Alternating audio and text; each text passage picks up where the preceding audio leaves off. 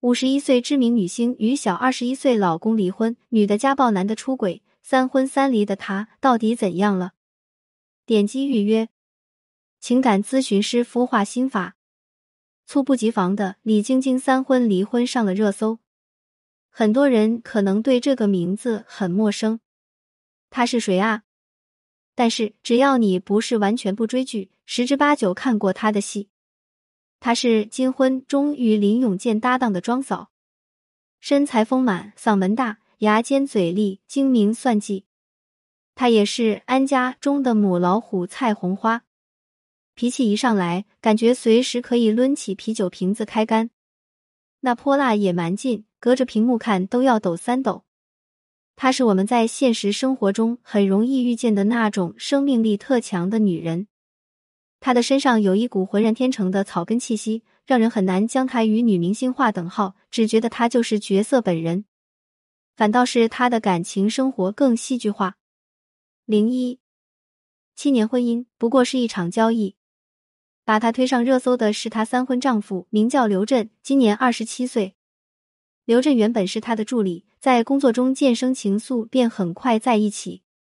那时候刘震不过二十岁。但已经是两个孩子的爸了，可李晶晶不在乎，还特别体贴的将两个年幼的孩子接过来一起照顾，平时也会经常带着他们一起出去玩。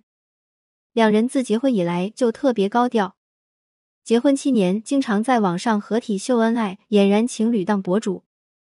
拍照的时候，李晶晶总是习惯于依偎在小丈夫怀里。那个样子特别小鸟依人，和她在电视里塑造的大妈角色判若两人。然而，无论她怎么秀，旁人都不怎么看好，因为刘震和她结婚以来吃住都在他家，除了拍拍短视频、做直播，也没有其他工作。他们还一起开了公司，以李晶晶之名注册了晶晶茶，同时通过直播吸引粉丝入驻。然而，因为信任李晶晶而加盟的粉丝们交了钱后，却发现这是个坑。这件事到现在还没有结案，李晶晶的路人缘也因此败得差不多了。但是这并没有妨碍她继续活跃在短视频平台。现在她依然会打扮的精致妩媚，在镜头前唱歌跳舞，跟人连线，显然已经完全适应了当主播的生活。面对质疑，她的解释是自己一点也没想过欺骗粉丝，这些钱也没有打到她的账户上，需要时间处理。下意识里，很多人因此觉得极有可能是刘震在背后搞鬼。真相如何，还待进一步确认。那些依然选择支持他的粉丝，一如既往选择相信她是个好女人，一如在电视中扮演的那些角色。虽然泼辣蛮横，但都是现实逼的。根据心理学的投射原理，很多人应该是从他身上看到了很多自己的影子，所以选择了无条件相信。而刘震的表现却很难让人相信他真的爱过李晶晶。在最近的一个视频中，李晶晶哭着走出家门，抱怨刘震一天到晚就知道窝在家里打游戏，一个星期不洗澡，感觉不像是老公，而是带了个叛逆期的儿子。最耐人寻味的是，刘震在网上单方面晒出离婚协议，哭着说自己很委屈。不过，不是因为还有爱。舍不得，只是因为在一起这么些年，什么也没捞着，还说只要有人给他钱，让他怎么着都行。爱财之心昭然若揭，女强男弱的婚姻不一定不能善终，但是他们的关系中实在有太多不确定因素。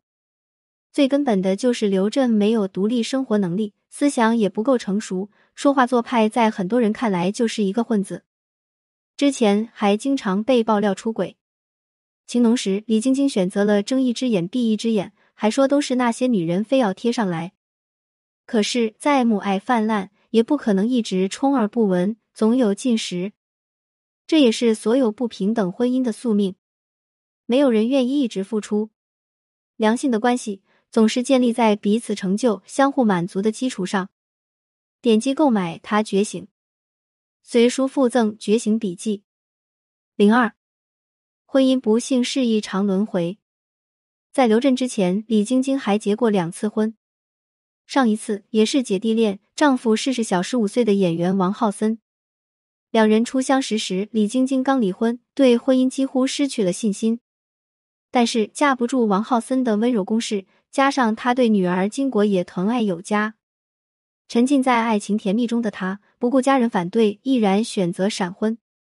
然而婚后他才发现，王浩森不过是想要借机炒作，并不是真的喜欢他。最终因为忍受不了对方贪得无厌而选择离婚。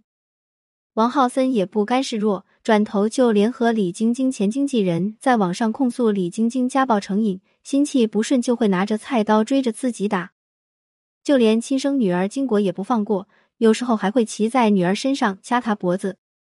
新闻爆出来后，因为没有足够的证据，没有人信，真相也就不了了之了。但是无论真假，被曾经的爱人这样公然控诉，绝对不好受。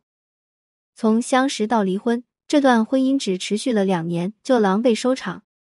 相比较而言，李晶晶的第一段婚姻最纯粹、最幸福，也伤她最深。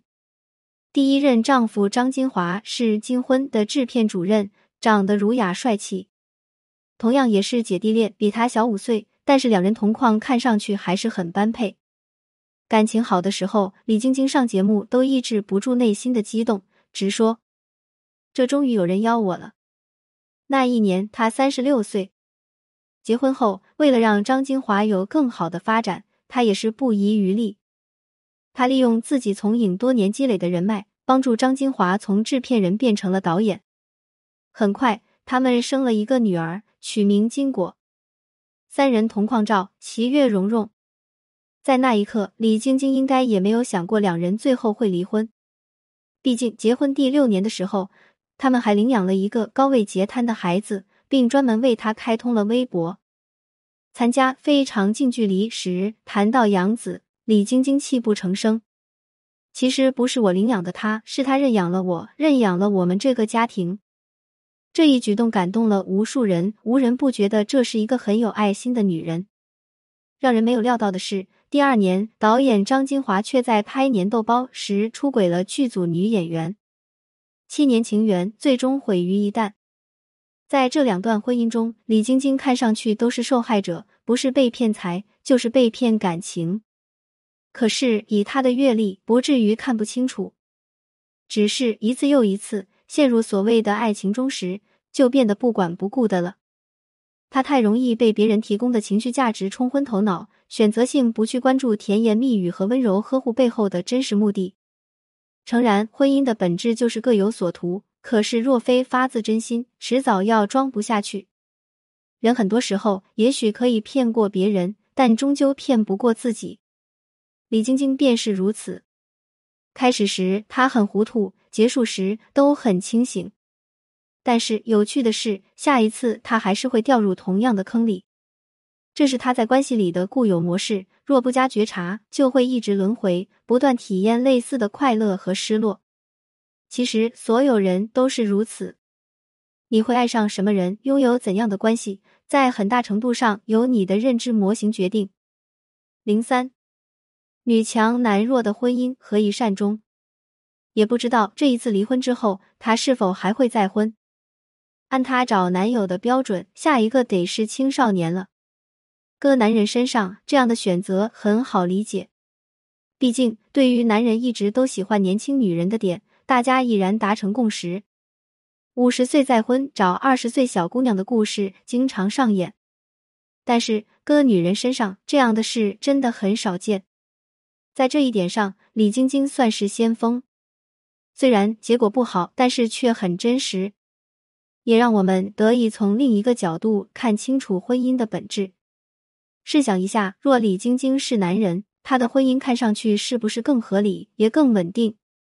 可是他终究不是男人，刘振们对婚姻的期待也和小女人不一样。五十岁男人找二十岁姑娘，更多图的是肉体和情感需求。只要姑娘一直美，不作妖，彼此就你侬我侬。而二十岁男人找五十岁女人，很多是图钱图资源，一旦钱谈不拢，或获得了足够的钱。这段感情就无以为继，看上去是很现实，但是谁也不能否认，当彼此还能够相互满足的时候，关系也差不到哪里去。这一点，李晶晶心里应该很清楚，只是她不该对婚姻抱有太多不切实际的幻想。无论是图钱还是图感情，关系的本质是利益交换。若是一直能够彼此满足，这段关系就能维持下去；若不能，当你没了交换的资本时，就只能黯然离场。他的三段婚姻一开始很甜蜜，在于他正好缺爱，他正好缺钱或机会。但是相处久了，他会发现不成熟的爱就像烧烤一样好吃，但不能一直吃。而图钱或图名的男人，野心也会自然膨胀。况且，这样的男人一旦有了足够的资本，就不可能再愿意继续宠你哄你。或早或晚，散场是注定的结果。稳定、幸福且长久的关系，通常只存在于两个人格成熟的人之间。我足够真诚，你也足够真诚，给彼此足够的信任。我懂你的需求，你也懂我的需求，在乎彼此的感受。我能包容你的不足，你也能包容我的不足，不随意贬低对方。你能够成就我，我也能够成就你，愿意共同成长。我理解你的自私，你也理解我的自私，不过分苛求彼此。你有你的骄傲，我也有我的骄傲，但是我们的关系始终是平等的。当然，这样的人可遇而不可求。但是，一旦你自己做到了，遇见的可能性一定更好。